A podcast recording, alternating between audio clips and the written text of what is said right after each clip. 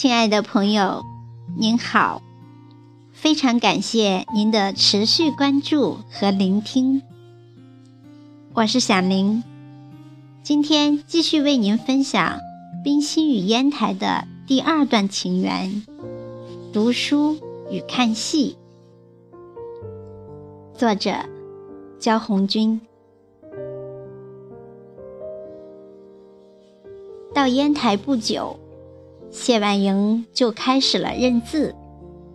他们一家暂住的第一个房子海军采办厅内，有一副长联：“此地有崇山峻岭，茂林修竹，是能读三坟五典，八所九丘。”谢宝章指着对联，一天天告诉女儿读音和字形。后来，谢婉莹说：“这是我开始认字的第一个课本。”如果说海军采办厅住所客厅的长联是谢婉莹开始识字的第一个课本的话，海军学堂就是他识字的第二个阵地了。海军学堂新校落成之际。萨振兵亲自为学校题写了“裁处作集”四个字，制成匾额，悬挂在学校的显眼之处。每次牵着谢婉莹的小手路过这块匾额，谢宝章都会指着匾额，一字一顿地告诉小姑娘这四个字的读音，并听她用稚气的童音跟着读出来。除了匾额，谢婉莹经常被父亲指点着教导的文字，还有海军学堂班级门口所挂的班牌：孝、悌、忠、信、仁、义、礼、智。这是学堂八个班级分别所冠的班名。也是谢宝章在教谢婉莹识字时重点讲解的内容。讲完之后，又抓着女儿小小的手指，在自己手掌上比划着如何书写。但父亲的工作繁忙，时间毕竟有限，教女儿系统的识字的任务落在母亲身上。在家里休养的母亲，从谢婉莹四岁开始，就天天教她对照着卡片识字。这时住在烟台的亲人，除了父母，还有谢婉莹的舅舅。舅舅和母亲一起督促着谢婉莹读书认字，母亲教她字片，舅舅教她课本。然而，谢婉莹总想着海边和军舰上好玩好看的事儿，一开始对认字并不感兴趣。他在《冰心全集》自序中曾这样写道：“还记得有一次，母亲关我在屋里，叫我认字，我却挣扎着要出去，父亲便在外面用马鞭子重重地敲着堂屋的桌子。”吓唬我，可是从未打到我的头上的马鞭子，也从未把我爱跑的脾气吓唬回去。从此，谢婉莹白天开始在家塾里上学，念一点书，学做一些短句子。读书的书斋墙外是田地中的坟冢。谢婉莹经常在看书识字时，突然听到墓边有妇女哭老爷的悲切的声音，那都是受了委屈的寡妇来发泄她满腔的凄楚悲凉的。当然，童年的谢婉莹并不能体会到封建社会对于女性的压迫，只是在脑海里深刻印下这个情景。这时，谢婉莹的堂兄表兄们也来到她家里，一同读书学习。但是他们比谢婉莹大了四五岁，孩子们仍旧是玩不到一处。谢婉莹七岁时，独游无伴的环境，迫使她带着母亲给予她的文字钥匙，打开了书库的大门。门内是多么使我眼花缭乱的画面啊！他写道：“我一跨进这个门槛，我就出不来了。由于识字还不多，小小的孩子并不懂得书中内容的意思，便养成了好读书、不求甚解的习惯。这个时候，谢婉莹的老师很爱他。”常常教她背些诗句，小姑娘似懂似不懂的，有时很能欣赏。比如那“前不见古人，后不见来者，念天地之悠悠，独怆然而涕下。”谢婉莹在学习之余，独立山头，遥望远方，看天看海的时候。就常常默诵。每逢刮风下雨不能出去的时候，他就缠着母亲或奶娘给他讲故事，把老虎姨、蛇郎、牛郎织女、梁山伯祝英台等故事都听完后，他又不肯安分了。这时他已认得二三百字，舅舅杨子敬成了他的老师。每天功课做完，晚餐以后便给他讲《三国志》等故事。他听故事入了迷，不肯睡觉，每夜总是奶娘哄着，脱鞋解衣，哭着上床。而白天的功课，他却做得加倍勤奋。舅舅公务一忙，讲书便常常终止。这时，冰心便急得像热锅上的蚂蚁似的，晚上在舅舅的书桌边徘徊。见舅舅不理会他，实在没法，他只得自己拿起《三国志》来看。他囫囵吞枣般的看下去，许多字形因重复出现的关系，字义居然被他猜了出来。这样越看，懂得越多。越看越有兴趣。看完了《三国志》，接着又看起《水浒传》和《聊斋志异》来。他看书看迷了，海边也不去了，头也不梳，脸也不洗。看完书，自己喜笑，自己流泪。母亲说他看书看疯了，劝他出去玩，他也不听。有一次，他在澡房里偷看《聊斋志异》，洗澡水都凉透了，他也不觉。母亲气得把书抢过去，撕成两段。他趔趄地走过去，拾起地上撕破的《聊斋》又看。他的痴迷举动，反把母亲逗笑了。一个七岁的孩子能看《三国志》。会讲董太师大闹凤仪亭等故事的消息，很快在冰心父亲的同事朋友中传开了。因此，每当冰心随父亲到冰船上去时，他们总是把他抱到圆桌当中，让他坐在那里讲三国。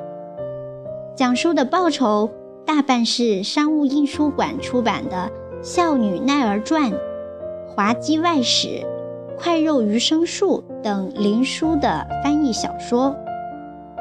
书讲完了，水兵抱着一大包小说把他送回家，他高兴地笑着，跳着，得到了很大的满足。然而，谢婉莹毕竟还太小，要完全理解大部头的古典名著还是比较吃力。谢宝章想起女儿前段时间很喜欢听故事，便决定常带谢婉莹去看看与此有关的戏剧。正好这时谢宝章的一位朋友请他们到烟台市去看戏。这次看戏给谢婉莹留下的印象极深。她到老年时还记得这座戏园叫做群仙茶园，还记得那天正好是演全本《三国志》，从群英会、草船借箭起，到华容道止，正是《三国演义》中最精彩、最热闹的一段。看到自己在小说里所熟悉、所喜爱的人物。一个个冠带俨然地走上台来，谢婉莹真是喜欢极了。他整整地伏在栏杆上站了几个钟头。谢宝章从后面拍他肩头和他说话，也顾不得回答。当时海军学堂离烟台市区并不很远，谢宝章有时带女儿去市区赴宴会。逛天后宫游玩，偶尔会经过戏园子。尽管谢宝章并不喜听戏，但还是会带着女儿到戏园里点两出戏给她听。看见书上的人物走上舞台，虽然不懂得戏词，谢婉莹还是觉得很高兴。从那时起，她深深地爱上了看戏。从不肯轻易放过那一年只有一两次的看戏机会，因为只有在戏台上，他才看得见自己在书本中认识的老朋友诸葛亮、孙悟空和林冲等等。当时戏园子里上演的戏剧实际上都是京剧，这种听戏的儿童体验让谢婉莹从此喜欢上了京戏。而且对于戏剧中的人物也有了个人的喜好。他偏向喜欢听虚声、花脸、黑头的戏。多年以后，他还专门写了一篇文章，名字就叫《京戏和演京戏的孩子》。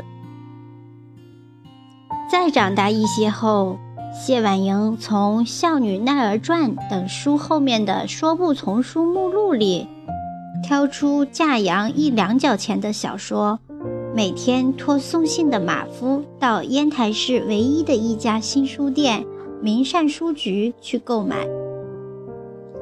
在商务印书馆出版的说不丛书中，他很喜欢英国著名作家蒂更斯的《快肉余生树》。及大卫·科波菲尔这部小说，他在《童年杂忆》中曾这样描写当时读这本书的情景：我记得，当我反复地读这本书的时候，当可怜的大卫从虐待他的店主家出走，去投奔他的姨婆，旅途中饥寒交迫的时候，我一边流泪。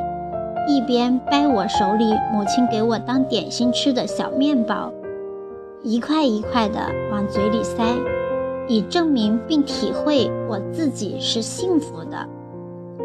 有时被母亲看见了，就说：“你这孩子真奇怪，有书看，有东西吃，你还哭。”事情过去几十年了，这一段奇怪的心理。我从来没有对人说过。冰心十岁的时候，他的表舅王先生从南方来到烟台，做了他的老师。王先生教育有方，是冰心有生以来的第一个好老师。当时冰心感兴趣的东西很多，我自从爱看书。一切的字形我都注意，人家堂屋的对联、天后宫、龙王庙的匾额、碑碣、包裹果耳的招牌纸、香烟画片后面格言式的短句子，我都记得烂熟。王先生上了几天课，交谈了几次后，发现了冰心三教九流式的学问。便委婉地劝诫他，读书当精而不滥。于是，他的读本除了国文教科书以外，又增添了《论语》《左传》《唐诗和种种新旧散文，如班照的《女诫》《饮冰室自由书》等。在表舅的诱导下，冰心发疯似的爱上了诗。他学对对子，看诗韵。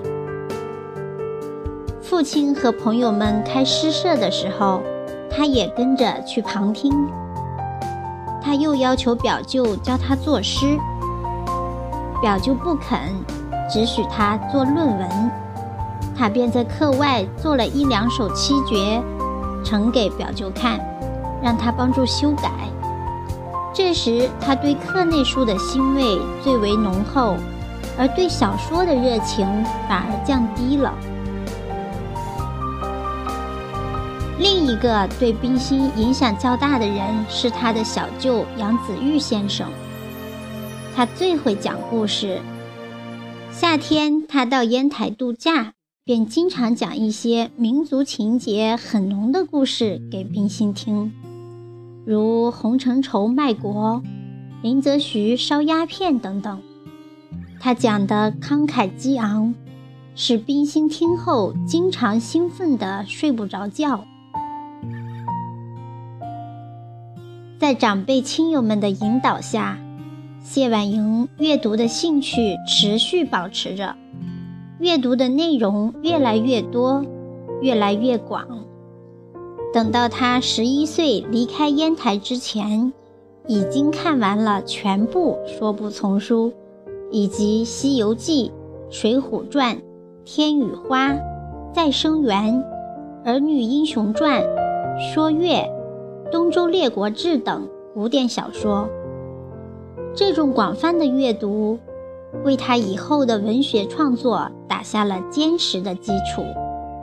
后来，很多评论家都说，冰心作品中那凝练含蓄、清新俊丽的文学语言，与他从小培养起来的较高的古典文学修养，有着密切的关系。